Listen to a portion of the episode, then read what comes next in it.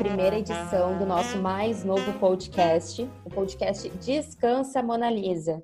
E nós vamos falar sobre o que? Adivinhem? Ah, sobre arte. Então, a gente quer falar sobre arte na conjuntura atual, nesses tempos pandêmicos em que a gente está vivendo em casa, reclusos, em quarentena. Nos interessa falar sobre arte também de uma, uma maneira geral e todas essas, questões que vêm vindo. Então, nós somos aqui, em maioria, estudantes de História da Arte. Vamos trazer assuntos que estão em pauta, que estão em chat nos jornais, sobre os quais todos estão comentando. E vamos seguindo por aí. Eu sou a Kathleen, eu sou estudante de História da Arte, mas agora o curso está trancado para mim. Eu também sou estudante de teatro e sou atriz. As meninas também vão se apresentar aqui. Eu sou Camila e eu estou muito feliz de participar aqui desse bate-papo com essas mulheres maravilhosas que eu tenho a honra de ter como colegas e amigas também. Bonjour à tous, je m'appelle Deborah, meu nome é Débora, sou professora da rede estadual e também sou estudante de História da Arte na URGS. Olá, eu sou a Iris. Eu estava me segurando aqui para não elogiar essa voz maravilhosa da, da Debs. Ficou até com vergonha de me apresentar, Deborah. Eu sou a Iris, estudante de História da Arte também, aqui na URGS. Eu sou a Júlia, sou economista e estudante de História da Arte, assim como as meninas falaram. Nós, nós todas moramos em Porto Alegre e a gente cursa História da Arte na URGS. A gente vem pensando bastante nos últimos tempos uh, sobre a digitalização dos museus. A gente tem visto que vários museus grandes tem as suas próprias plataformas digitais em que a gente pode caminhar no museu e apreciar as obras. E a gente também tem alguns aplicativos que estão possibilitando isso para pessoas de todos os lugares do mundo, tendo a possibilidade de visitar alguns museus que elas não teriam opção, né, estando nas suas cidades originais. O que, que vocês acham, pessoal, sobre isso? Bom, eu vou começar falando que eu achei muito engraçado, assim, eu adorei a sugestão das meninas do o nosso título do podcast, né? É, Descansa Mona Lisa. Mas aí acabei ficando é, brava e rindo sozinha quando eu fui pesquisar sobre é, obras em 3D né, nos museus. E é óbvio que uma das primeiras obras a ter a sua versão uh, em 3D, isso já foi no ano passado, uma exposição é, no Louvre, uma exposição do Leonardo da Vinci, em que o público já teve né, acesso a uma versão é, em realidade virtual né, da Mona Lisa e com várias informações e tudo mais. Ai, então, curadores, então, deixem a mulher descansar, sosseguem. Infelizmente, ela já ganhou a vida nas, na versão 3D e já está viajando o mundo afora a mil. Mona Lisa ela mais não... exprimida, só tá o bagaço da Mona Lisa, de tanto que espremem essa mulher. Samba, então. Só o bagaço da laranja. O bagaço da laranja sobrou pra mim. Só o bagaço, só o bagaço da Mona Lisa. Não, pelo menos Ai, agora, vai, no museu, no Louvre, vai talvez, né, uh, não vai ficar aquela aglomeração imensa em que ninguém enxergava nada direito na frente da, do quadro, né? É Talvez as pessoas é, quem estiver no museu tiver acesso, que agora vai ser pra, para poucos por enquanto, né, nesse momento, vai poder ver uh, melhor. Mas, ao mesmo tempo, muitas pessoas podem ver em mais detalhes uh, a partir da sua Pensando em... Desculpa. Não, não, Eu ia falar exatamente isso. É, até a, talvez a Débora tenha uh, mais mas, Cassif, para nos dizer, uh, eu sempre penso nessa opção como uma possibilidade para educadores, né? Uh, tu poder levar crianças, às vezes, de baixa renda ou estudantes da periferia para conhecer lugares, às vezes até moradores da periferia de São Paulo para ir no MASP, que talvez não conseguiriam ir. Uh, é. E uma possibilidade de, tu levar alunos para ver um museu em Berlim, um museu né, no Japão, isso pode ser uma oportunidade bem legal, né? É, eu já levei os meus alunos é, na Pinacoteca, Pinacoteca Rubem Berta, mas, como tu disseste, né, essa questão financeira né, que nos aflige, ainda mais escola pública, uh, por que, que a gente conseguiu ir na Pinacoteca? Porque, primeira coisa, tinha um ônibus que nos levou gratuitamente lá, né? E também porque não foi cobrada a entrada. Então, quer dizer que isso possibilitou muito uh, a visita dos meus alunos ao museu e uh, eles adoraram, né? Porque teve atividades, não viram só as obras, como puderam é, interagir, né? Saber a, a, a, história daquela obra, como ela foi feita e tudo mais, né? Porque tinha os monitores explicando.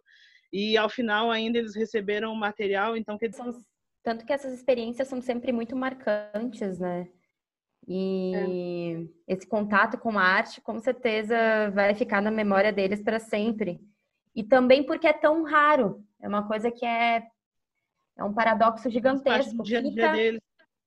É, não é uma coisa que está no dia a dia, dia, dia deles. Daí a importância, né, da gente democratizar esses meios, dessas artes chegarem nas pessoas mas também eu acho que provoca uma outra questão que é também democratizar a produção artística. Tem muita gente fazendo muita uhum. coisa legal e a gente acaba consumindo sempre as mesmas coisas, porque em muitos momentos uh, é institucionalizado, as instituições colocam sempre os mesmos artistas, sempre os mesmos tipos de arte, e agora talvez essa, essa onda digital possibilite que muitos artistas cheguem até nós, mediados por essas telas. E não sabemos como vai ser daqui a um tempo, mas que eles dessa forma cheguem até nós, muito mais artistas, né? Essa também a possibilidade da produção coletiva e tudo mais. Então, acho que pode ser também uma oportunidade, uma oportunidade da gente perceber o que, que esse momento mesmo tão difícil traz de, de bom, né? Sim. É, no primeiro momento eu tinha pensado até o oposto disso que tu comentaste, que uh, só as obras grandes que teriam esse acesso a essas plataformas, essa estrutura, né? Só quem já está institucionalizado é que vai conseguir participar desse grupo uh, de exposições virtuais e exposições online. Os artistas independentes vão continuar de forma independente, né? Uh, e a dificuldade, não, não sei se fica mais fácil eles atingirem um público maior e saírem dos, dos núcleos ali, ou vocês acham que fica. Que Eu acho que essa democratização está muito distante hoje ainda. Que quais são as instituições que têm o alcance, têm o poder de uh, que seja atrativo e de divulgar esse aplicativo. A gente fica nos grandes museus ainda, né? Que, que são aqueles que também sem hipocrisia, todos, todas nós eu acho que gostaríamos ou uh, já visitamos, já, já tivemos essa vontade de, de conhecer, mas eu acho distante quanto a o próprio privilégio, a própria chance das pessoas viajarem ou entrarem nesses museus, né? Porque aí a gente começa, tipo, tanto a pensar sobre o acesso aos meios digitais, né? Quem tem internet, quem tem um celular bom para usar o aplicativo, quem tem um computador também para ou, ou, os artistas, né? Um, um, suas fotos, enfim. E, e também a questão do, dos próprios algoritmos da, das, das redes sociais, como Instagram e Facebook, que filtram muito o conteúdo, né?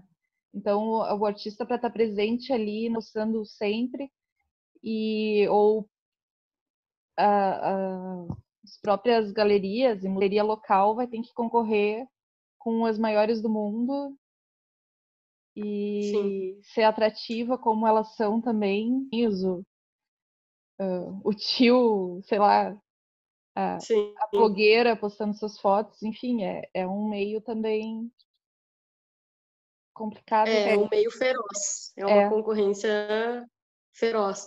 Mas aí, até falando o que a Kathleen tinha comentado, né, da produção, vocês acham que a forma de produzir vai mudar? Eu digo na parte até bem prática, assim, quadro sobre, sobre tela. Será que a gente vai ter uma nova forma de produção? Vai ser mais. Será que a gente vai migrar para vídeos, para gravuras, se, se, isso vai ter algum impacto na forma que o artista produz ali, né, se relaciona com a arte dele. Ah, eu acredito que sim, porque no momento em que museus, galerias mesmo loja, sei lá. Para chegar ao público, esses, esses, essas instituições, né, ou mesmo os espaços independentes, vão precisar usar a tecnologia para divulgar isso, né? Ah, digamos, o museu que tinha milhões de visitantes agora vai ter bem menos, digamos assim, o turismo em massa vai diminuir. Uh, essas instituições vão ter que chegar às pessoas pela tecnologia, né? O que a gente comentou antes. Só que essa tecnologia, ela, ela é cara, né? Ela é cara. Como é que a gente vai comparar uma tecno... um investimento que uma instituição europeia famosa eh, vai fazer e uma instituição local aqui vai fazer? Então, é, é difícil, é diferente para as instituições, tem o peso financeiro. Então, na produção artística também acho que tem um peso financeiro da tecnologia, né? Ou mesmo assim, os alunos, a gente fala, os alunos da, da rede pública estadual não têm nem acesso à internet para assistir às aulas, né? Então, a gente fala em democratizar a arte pela tecnologia, mas, na verdade, também uh, o público ainda não tem essa tecnologia, né? Então, acho que há um caminho bem longo aí a ser percorrido e vai haver uma desigualdade, né? Não há uma democratização do, do ensino, né? O que dirá da arte. Exatamente. Eu acho que não é inevitável a gente não falar de inclusão digital, né? É, um, é evidente que sabemos que ela é urgente há muitíssimo tempo, mas no momento em que todas as nossas relações elas se veem mediadas por uma tela, parece inevitável a gente não de não olhar para o fato de muitas pessoas estarem completamente excluídas da sociedade agora. E sobre o que a Júlia tinha comentado da produção, eu sinceramente não sei se discordando um pouco da Iris, eu não acho que vai mudar tanto como o artista produz. Eu acho que vai mudar momentaneamente, eu acho que vai mudar por agora uh, de acordo com a necessidade que o momento está exigindo. Mas depois que esse momento passar, eu, eu não vejo muita mudança, não. E eu ando também um pouco pessimista com o momento de agora, porque é um momento em que está havendo muita mudança, mas para um nicho muito específico da sociedade a grande maioria da nossa, eh, da nossa sociedade, ela permanece agindo como se nada tivesse acontecendo também, como se nada tivesse acontecido. E ela vai, vai existir dessa forma. Para muita gente, isso vai passar batido. Então, eu não, eu não acho que essa, mudança vai ser tão profunda. Talvez ela seja para um nicho muito específico ou até para pessoas muito específicas. Mas eu acho que a, a produção da arte, de uma maneira geral, ela vai voltar vai voltar a ser o que era, assim. Acho que não, a gente não vai ter mudanças muito bruscas, não. Eu não sinto, sei. olhando para os editais, que está muito em alta performance e não sei, uh, eu não tava do que pintura, por exemplo, uh, porque uhum. uh, eu até, até li um, um, artigo de uma amiga, Lara, um beijo, que falava um pouco sobre isso, que o digital combina com as artes performáticas no sentido de que são mais são efêmeros ou uh, do momento, né? Enquanto o museu e a pintura são mais de memória, de, de tempo e exigem também a presença de uma certa forma, né? Mais tanto que pintura a gente estuda na história da arte a questão da materialidade, né? O quanto é importante que chega a ser marco, né? Ou define momentos da história da arte pela forma, por, por questões que a pintura expressa que não necessariamente vão estar no, bom, né? Que dependem da tua presença também para perceber. Não sei. Iris, me ajuda. É, eu, devagando. Que teve até uma, uma coincidência também. Eu acho que alguns meios vão mudar bastante. Por exemplo, artistas que trabalham com, com desenho, com ilustração, que a gente estava uh, conversando alguns dias antes, né, sobre essa nossa uh, nosso podcast. E um artista conhecido me mandou uma animação que ele fez a partir uh, a partir do desenho. Então, eu acho que o desenho, a animação vai ganhar muito, eu acho. Uhum. Acho que Sim, o artista já produz ele já pensando como vai ser reproduzido, né? Não vai estar na galeria. Exato, uma... não é mais tático, talvez, já pensando naquilo animado para que isso possa depois uh, escrever em festivais, mesmo mostrar uhum. em galerias e ter já pensado de outra maneira, desenvolvido. E que interessante essa ótica que tu traz, porque porque também não tem como a gente falar de uma arte aqui, né? Porque a arte é super plural e multidisciplinar, então a gente está falando, tentando dar, dar, dar conta de muita coisa. Então, quando tu fala de animar, mudar, assim. Mas quando eu penso em, em arte performática, performática ou arte de cena, que a Camila comentou que, que eu até me referia na minha fala anterior que, que não vai mudar, né?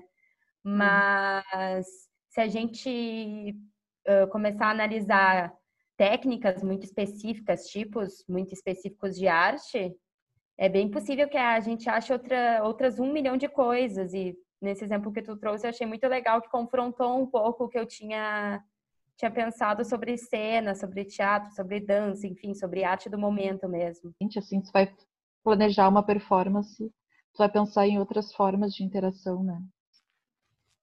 É, são experiências completamente diferentes, né? Diferente. Mas, Cat, eu, eu lembrei agora. Da... De... Ai, desculpa. Claro.